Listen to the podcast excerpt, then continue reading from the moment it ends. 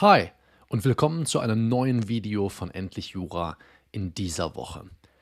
Es ist ein Weilchen her, dass wir auf dem Kanal, im Podcast, auf dem Blog, was auch immer du von mir konsumierst, dass wir über Karteikarten gesprochen haben. Da ist es natürlich an der Zeit, das Thema Jura lernen mit Karteikarten neu aufzunehmen ein neues Video, einen neuen Podcast, einen neuen Blog-Eintrag dazu zu produzieren. Und das wollen wir heute machen. Genauer genommen will ich dir zeigen, wie du effizient Karteikarten schreiben kannst. Wie du effizient eigene Karteikarten erstellst. Jetzt wirst du vielleicht sagen, Michael, ich habe doch überhaupt keine Zeit, mir eigene Karteikarten zu schreiben. Das ist jedenfalls der Einwand, den ich am allerhäufigsten zu hören bekomme. Und das ist schade. Und ich will natürlich auch noch ein Video dazu machen, warum eigens erstellte Karteikarten massive Vorteile gegenüber gekauften Karteikarten bieten, aber dafür ist heute nicht der Platz. Heute werden wir nur darüber sprechen, wie du effizient eigene Karteikarten erstellen kannst. Ich lasse den Einwand, dass du keine Zeit hast, jedenfalls nicht gelten, dann musst du dir halt Zeit schaffen. Aber wie gesagt, darüber reden wir ein andermal. Dein Fahrplan heute für diesen Beitrag, aber auch in Zukunft, wenn du eigens Karteikarten erstellen willst, lautet immer lesen, filtern, schreiben. Ja, also im ersten Schritt wird der Lehrbuchauszug gelesen. Das kann auch ein Skript oder ein Kommentar oder ein Aufsatz sein. Heute werden wir zusammen einen Lehrbuchauszug lesen. Dann filterst du das Wesentliche heraus und auch das werden wir natürlich gleich zusammen machen. Und dann werden wir uns daraus eine passende Karteikarte erstellen. Alles im Rahmen dieses Beitrags. Nur die allerwichtigsten Informationen gehören auf Karteikarten. Ja?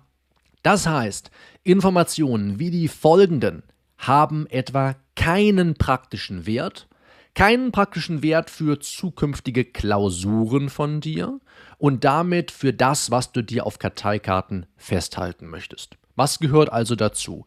Wiederholungen des Gesetzestextes findet man ganz oft in Lehrbüchern, in Kommentaren, in Skripten, what have you. Womit auch immer du am allerbesten lernen kannst, welches Medium auch immer du benutzen magst. Da wird oft der Gesetzestext wiederholt, was willst du damit auf Karteikarten? Das musst du dir nicht einprägen, das kannst du im Gesetz nachlesen, wenn du in der Klausur bist. Vertiefte Kenntnisse von Rechtsprechung und Literatur. Wenn du so willst, Einzelwissenselemente.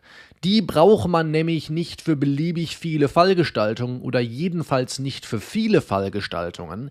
Die sind im Zweifel nicht notwendig, um die Klausur hinreichend zufriedenstellend zu lösen. Deswegen schreiben wir uns immer nur solche Informationen auf Karteikarten, die eine hohe natürliche Frequenz haben, die also oft auftauchen, mit denen du oft konfrontiert wirst, weil das Begriffe sind, die auch im Gesetz beispielsweise häufig genannt werden, weil das Konzepte sind, die du in etlichen Klausuren brauchst, vielleicht sogar rechtsgebietsübergreifend. Dazu gehören jedenfalls keine vertieften Kenntnisse von Rechtsprechung und Literatur.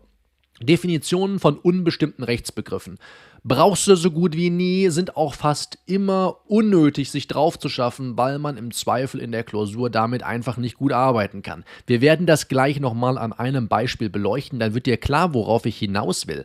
Unbestimmte Rechtsbegriffe, sowas wie Unzumutbarkeit beispielsweise oder Unangemessenheit, das ist der Begriff, über den wir gleich stolpern werden. Wenn du dir dazu eine Definition drauf schaffst, dann kannst du trotzdem nicht besser subsumieren in der Klausur als ohne Definition. Ja, wir wollen lernen, wie man eigenständig sich solche Definitionen herleitet. Und wenn du magst, dann kannst du hier ein Video anklicken, bei dem ich das gezeigt habe, Definitionen nicht mehr auswendig lernen zu müssen, sondern sie eigenständig herzuleiten. Hier also jetzt deine Infokarte.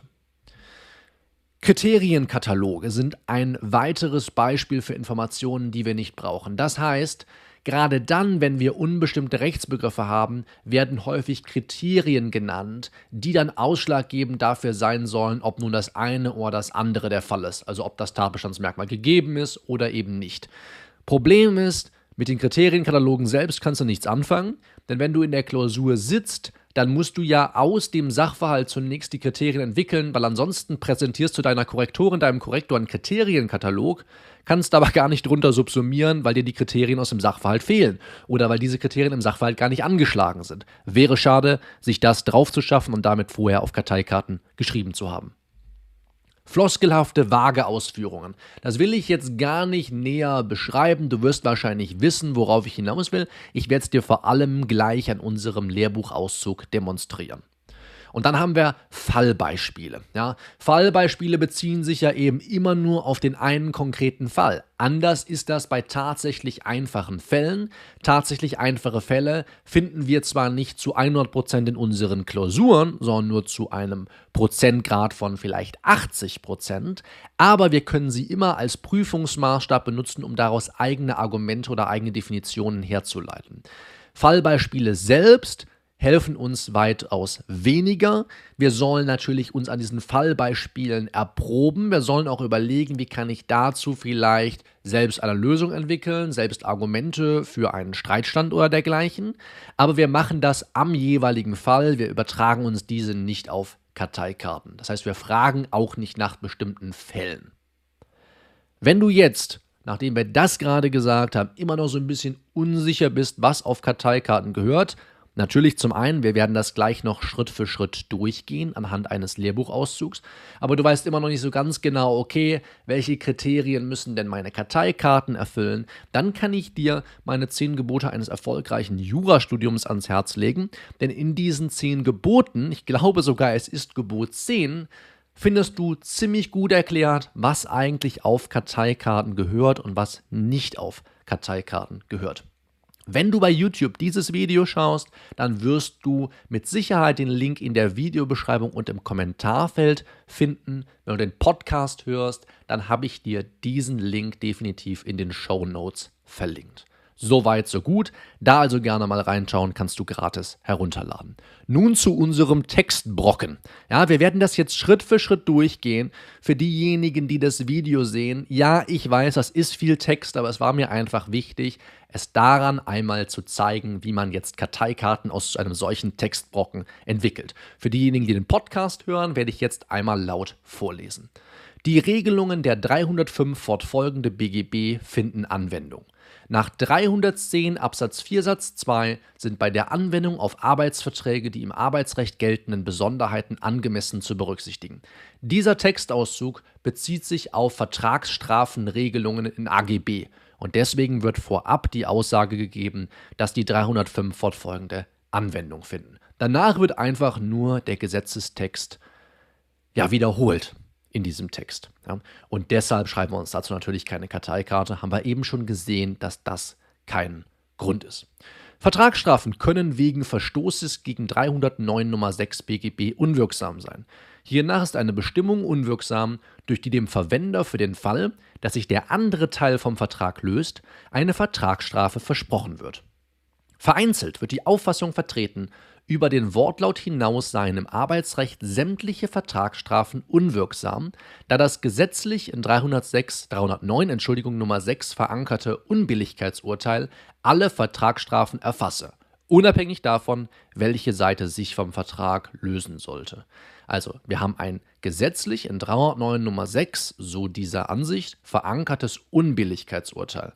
Und deswegen sollen alle Vertragsstrafen erfasst sein. Ganz egal, wer sich vom Vertrag lösen soll.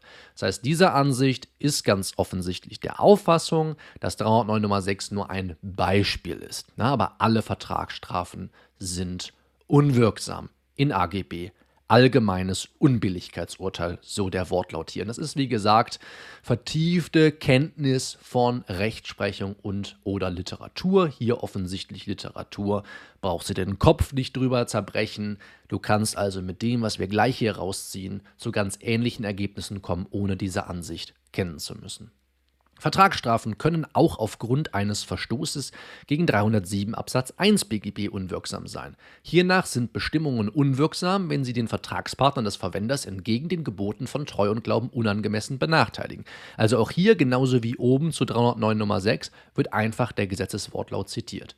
Jetzt kommt die Definition von unangemessen. Unangemessen ist jede Beeinträchtigung eines rechtlich anerkannten Interesses des Arbeitnehmers, die nicht durch begründete und billigenswerte Interessen des Arbeitgebers gerechtfertigt ist oder durch gleichwertige Vorteile ausgeglichen wird.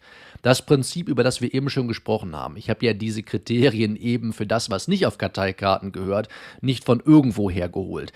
Die beziehen sich gerade auf Textauszüge wie diesen. Hier wird ein unbestimmter Rechtsbegriff definiert und du kannst mit dieser Definition, unabhängig davon, dass es Common Sense ist, sowieso in deiner Klausur nichts anfangen. Jetzt wird weiter über Kriterien gesprochen. Die Feststellung einer unangemessenen Benachteiligung setzt eine wechselseitige Berücksichtigung und Bewertung rechtlich anzuerkennender Interessen der Vertragspartner voraus. Bei diesem Vorgang sind auch grundrechtlich geschützte Rechtspositionen zu beachten. Es bedarf einer umfassenden Würdigung der beiden Positionen Arbeitgeber, Arbeitnehmer unter Berücksichtigung des Grundsatzes von Treu und Glauben. Das ist alles super obvious. Das weißt du eh schon. Das Einzige, was dich hier dazu verleiten könnte, eine Karteikarte zu erstellen, ist, dass sich das schön anhört. Und ob sich was schön anhört, ist für deine Gutachten wirklich weitaus weniger wichtig, als dass das Ganze auch Substanz hat. Und das hat hier ehrlich gesagt keine Substanz. Ja? Das Einzige, was du dir hier noch vielleicht nochmal gedanklich zumindest hervorheben kannst, ist, dass jedes Mal, wenn du einen unbestimmten Rechtsbegriff hast, wie hier unangemessen, du ein Einfallstor hast für eine Grundrechtsbetrachtung, ja, für eine Abwägung grundrechtlich geschützter Positionen, wie es hier heißt. Das muss dir klar sein. Und wenn dir das nicht klar ist, kannst du dir dazu auch eine Karteikarte erstellen, denn das ist wirklich eine Info, mit der du oft arbeiten kannst. Ja, jedes Mal nämlich, wenn du einen unbestimmten Rechtsbegriff hast, kannst du zumindest auch noch, wenn du so möchtest, verfassungskonform auslegen. Diese Benachteiligung, heißt es weiter, kann sich nach 307 Absatz 1 Satz 2 auch aus mangelnder Verständlichkeit ergeben, also Gesetzestext. Dies schließt es ein, dass die Vertragsstrafenregelung hinreichend bestimmt sein muss, sodass ein Arbeitnehmer einschätzen kann, welches Verhalten zu einer Vertragsstrafe führt und welches nicht. Das ist das Erste, was mir hier so aufstößt und was ich interessant finde. Und wenn du bei YouTube schaust, wirst du sehen, dass ich jetzt hier auch einfach mal mit meinem Cursor so ein bisschen da über das gehe, was mich anspricht. Nämlich, sodass ein Arbeitnehmer einschätzen kann, welches Verhalten zu einer Vertragsstrafe führt und welches nicht. Das finde ich interessant. Das kann ich auch für beliebig viele andere Fallgestaltungen im Arbeitsrecht fruchtbar machen. Als Arbeitnehmer bin ich besonders schützenswert und ich muss mich auf etwas einstellen können und das gilt insbesondere auch für Vertragsstrafenregelungen, wann mich eine solche trifft und wann nicht. Die Verhängung einer vereinbarten Vertragsstrafe im Falle eines schuldhaft vertragswidrigen Verhaltens des Arbeitnehmers, das den Arbeitgeber zur fristlosen Kündigung des Arbeitsverhältnisses veranlasst, ist etwa nicht hinreichend klar und verständlich, weil die Pflichtverletzungen nicht hinreichend bestimmt sind. So, Jetzt wird also hier offensichtlich ein Fallbeispiel gegeben. Es wird gesagt, dass jedes Mal, wenn eine Vertragsstrafe verhängt wird, für den Fall eines schuldhaft vertragswidrigen Verhaltens des Arbeitnehmers, das den Arbeitgeber zur fristlosen Kündigung des Arbeitsverhältnisses veranlasst, dass das nicht hinreichend klar und verständlich sei, also gegen das eben zitierte Transparenzgebot verstoße.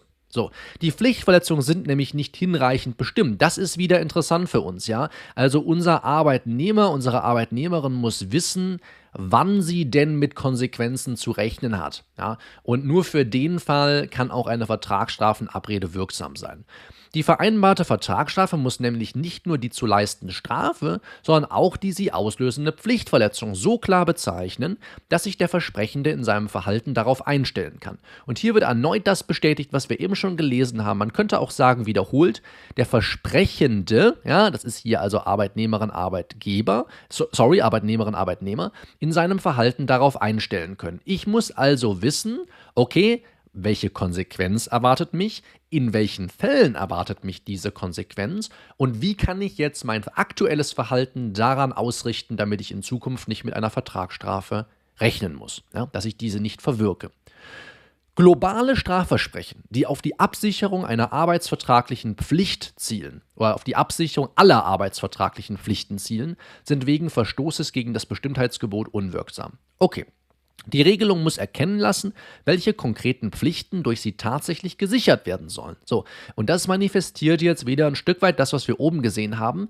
Die sie auslösende Pflichtverletzung muss klar bezeichnet werden. Ich markiere für alle YouTube-Schauer wieder mal, die Regelung muss erkennen lassen, welche konkreten Pflichten durch sie tatsächlich gesichert werden sollen. Ja, also es zielt wieder darauf ab, der Arbeitnehmerin, dem Arbeitnehmer eine Position zu verschaffen, bei der er oder sie genau weiß, was sie erwartet, wenn er oder sie Mist macht. Ja?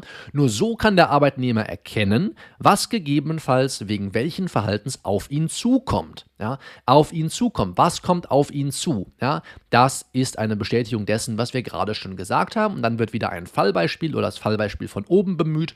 Schuldhaft vertragswidriges Verhalten ohne nähere Konkretisierung enthält hingegen nicht die nötige Warnfunktion und entspricht wegen des Strafcharakters der Vertragsstrafe auch nicht rechtsstaatlichen Grundsätzen das klingt wieder sehr nett, ist aber viel Blabla. So, und wenn mich nicht alles täuscht, hat dieser Text Brocken, er war wirklich sehr lang, ich glaube irgendwie 340 bis 390 Wörter, also mehr als man normalerweise auf einer Seite Lehrbuch unterbringen würde. Und eine gute Faustregel für dich ist es, daraus jetzt eine Karteikarte zu erstellen. Wenn du so willst, also zu einem Text Brocken, zu einer Seite Lehrbuch, zu einer Seite Skript, eine Karteikarte. So wirst du automatisch gezwungen, ganz stark zu priorisieren und du siehst auch der Einwand, ich habe gar keine Zeit mehr, Karteikarten zu erstellen, greift nicht mehr so stark durch, wenn du nur eine pro Seite erstellst. Hab das also mal im Hinterkopf. Jede Karteikarte umfasst nämlich nur einen einzigen Gedanken. Das ist als Minimum Information Principle bekannt. Das ist auch was, was ich in den zehn Geboten erwähne. In, ich glaube, Gebot 10, wie eben schon gesagt. Du weißt ja, wo du die zehn Gebote findest. Ich habe folgenden Gedanken herauskristallisiert aus dem Text, wir haben gerade darüber gesprochen. Arbeitnehmerinnen müssen erkennen können, welches Fehlverhalten zukünftig zu einer Vertragsstrafe führt, um ihr aktuelles Verhalten daran ausrichten zu können. Die Vertragsstrafe soll damit nicht nur die zu leistende Strafe bezeichnen, sie muss auch Auskunft darüber geben, welche Pflichten durch sie konkret gesichert werden sollen. Das ist der Gedanke, den ich hieraus ziehe.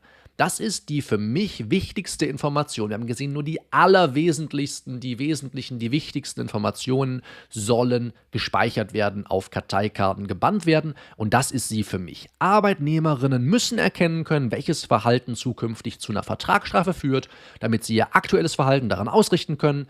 Deswegen muss die Vertragsstrafe nicht nur die zu leistende Strafe bezeichnen, sie muss auch Auskunft darüber geben, welche Pflichten durch sie konkret gesichert werden sollen. Lückentexte sind jetzt, damit wir das umwandeln können, was wir gerade gelesen haben, der effizienteste Weg, Informationen auf Karteikarten zu übertragen. Wir wollten einen effizienten Weg finden. Hier hast du ihn. Du verwandelst dafür die Sätze nicht in Fragen und Antworten, sondern lässt nur jene Wörter weg, nach denen du fragen willst. Statt des betreffenden Wortes steht im Text dann eine Lücke. Sie ist gleichbedeutend mit einer Unbekannten. Je nachdem, wie viele Wörter ausgelassen sind, befinden sich Punkte in der Klammer. Etwa ein Punkt in der Klammer oder zwei Punkte in der Klammer für zwei Wörter. Wenn du nur ein Wort einklammern willst, dann machst du einen Punkt in die Klammer. Also du verwandelst die Sätze nicht in Fragen und Antworten, du lässt nur das weg, wonach du fragen willst und dadurch generierst du eine Lücke. Der Sinngehalt des Textes auf der Vorderseite deiner Karteikarte, der Lückentext, muss auch mit den Lücken erhalten bleiben. Ganz, ganz wichtig. Werden wir gleich nochmal näher drauf eingehen. Du benötigst auf der Vorderseite deiner Karteikarten schließlich Anhaltspunkte dafür, was überhaupt reproduziert werden soll. Was steht auf der Rückseite? Welche Lücken sind gelassen? Wenn du das von deiner Vorderseite nicht erkennen kannst, dann verliert, dieser, verliert diese Vorderseite an Sinngehalt und die ganze Karteikarte wird dadurch unbrauchbar, weil du einfach nie weißt, was auf der Rückseite stehen könnte. Du kannst es dir nicht mal erschließen. Du kannst dem Auswendiglernen dadurch gar nicht vorbeugen, weil du einfach immer auswendig lernen musst, weil du ja schließlich gar nicht aus, dem, aus der Vorderseite erkennen kannst, wonach eigentlich gefragt wird. Anhaltspunkte für die richtige Antwort werden am besten durch allgemeine, weniger präzise Wörter geliefert. Denn das ist die Eigenschaft einer jeden Frage. Man fragt allgemein, um Konkretes zu erfahren. Aller, wie geht's dir? Ja, ganz allgemein gefragt. Ich will aber was Konkretes erfahren. Wenn ich wirklich am ähm, Befinden des anderen interessiert bin natürlich. Ja, also Anhaltspunkte für die richtige Antwort gebe ich am besten durch allgemeine, weniger präzise Wörter. Wir werden das gleich praktisch angewendet sehen, denn das ist die Eigenschaft einer jeden Frage. Ja? Und jetzt, es werden immer nur jene Wörter eingeklammert, die den konkretesten Teil der jeweils gemachten Aussage darstellen. Ja? Wenn du dir den Satz als solchen anguckst, zu dem du einen Lückentext entwickeln, entwickeln willst, dann werden immer nur jene Wörter eingeklammert, die den konkretesten Teil der jeweils gemachten Aussage darstellen. Du klammerst immer das Konkreteste ein. Wie gesagt, werden wir jetzt gleich uns praktisch anschauen. Nochmal, der Sinngehalt des Textes auf der Vorderseite muss auch mit den Lücken erhalten bleiben. Wir schauen uns nochmal an, was wir in eine Karteikarte umwandeln wollen. Gegebenenfalls in einen Lückentext, wie wir es gleich machen werden. Arbeitnehmerinnen müssen erkennen können, welches Verhalten zukünftig zu einer Vertragsstrafe führt, um ihr aktuelles Verhalten daran ausrichten zu können. Die Vertragsstrafe soll damit nicht nur die zu leistende Strafe bezeichnen, sie muss auch Auskunft darüber geben, welche Pflichten durch sie konkret gesichert werden sollen. Und wenn du jetzt bei YouTube schaust, ist das Ganze deutlich einleuchtender für dich. Jetzt zeige ich dir nämlich erst einmal, wie ein schlechter Lückentext aussähe. Arbeitnehmerinnen müssen Lücke können, welches Lücke zukünftig zu einer Lücke führt, um ihr Lücke mit zwei Punkten daran ausrichten zu können. Arbeitnehmerinnen müssen Lücke können, welches Lücke zukünftig zu einer Lücke führt, um ihr Lücke mit zwei Punkten daran ausrichten zu können. Ja. Wenn ich das jetzt sehe, vor allem mit etwas zeitlichem Abstand, habe ich keine Ahnung mehr, was der Sinngehalt dieser Karteikarte ist. Was ist der Sinngehalt dieses Textes? Ich kann ihn schlicht nicht erkennen. Genauso schlimm wäre es, wenn ich den Satz anfange Arbeitnehmerinnen müssen erkennen, erkennen können, welches Verhalten Punkt, Punkt, Punkt und ihn dann auf der Rückseite vollenden muss. Macht genauso wenig Sinn. Nein, der Sinngehalt muss erhalten bleiben. Wie sieht das richtig aus?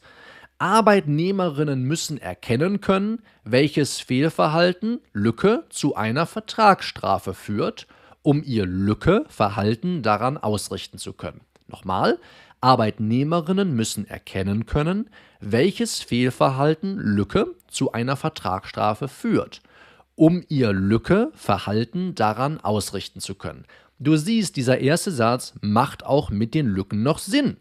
Die Vertragsstrafe soll damit nicht nur die zu, die zu leistende Strafe bezeichnen, sie muss auch Auskunft darüber geben, welche Lücke durch sie konkret gesichert werden soll. Ich kann mir also die Lücken nach und nach erschließen. Das ist auch der Grund dafür, warum ich wenn du denn möchtest, bei Aufbauschemata, wenn du sie auf Karteikarten überträgst, immer empfehle, Lückentexte zu verwenden, weil man sich nämlich dann mit den bestehenden Lücken und mit dem, was einem gegeben ist, die Lücken gut erschließen kann und dadurch lernt man viel eher systematisch zu denken, als wenn man das scheiß Schema einfach auswendig lernt. Ja? Nochmal, Arbeitnehmerinnen müssen erkennen können, welches Fehlverhalten Lücke zu einer Vertragsstrafe führt um ihr Lücke-Verhalten daran ausrichten zu können.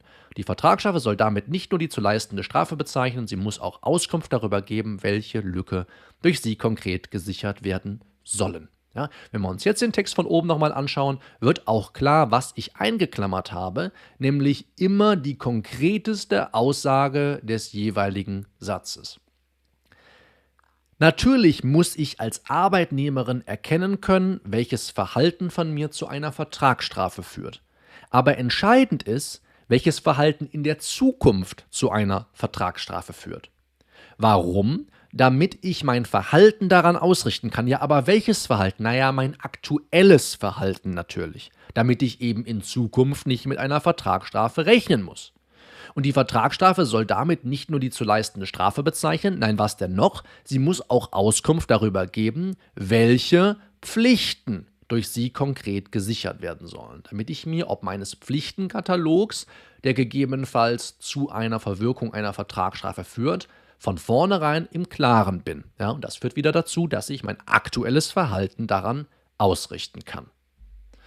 Auf den Punkt, nur ein Gedanke, möglichst wenig Unbekannte. Ist das nicht ein geiler Reim? Ich habe mir so viel Mühe für dich gegeben. Ja? Auf den Punkt, nur ein Gedanke, möglichst wenig Unbekannte. Die Sätze werden so kurz wie möglich gehalten, ohne an Verständlichkeit einzubüßen. Das sind, wenn du so willst, jetzt die drei Grundsätze zum effizienten Karteikartenschreiben, die ich dir zum Abschluss dieses Videos noch mit auf den Weg geben will. Auf den Punkt. Die Sätze werden so kurz wie möglich gehalten, ohne an Verständlichkeit einzubüßen.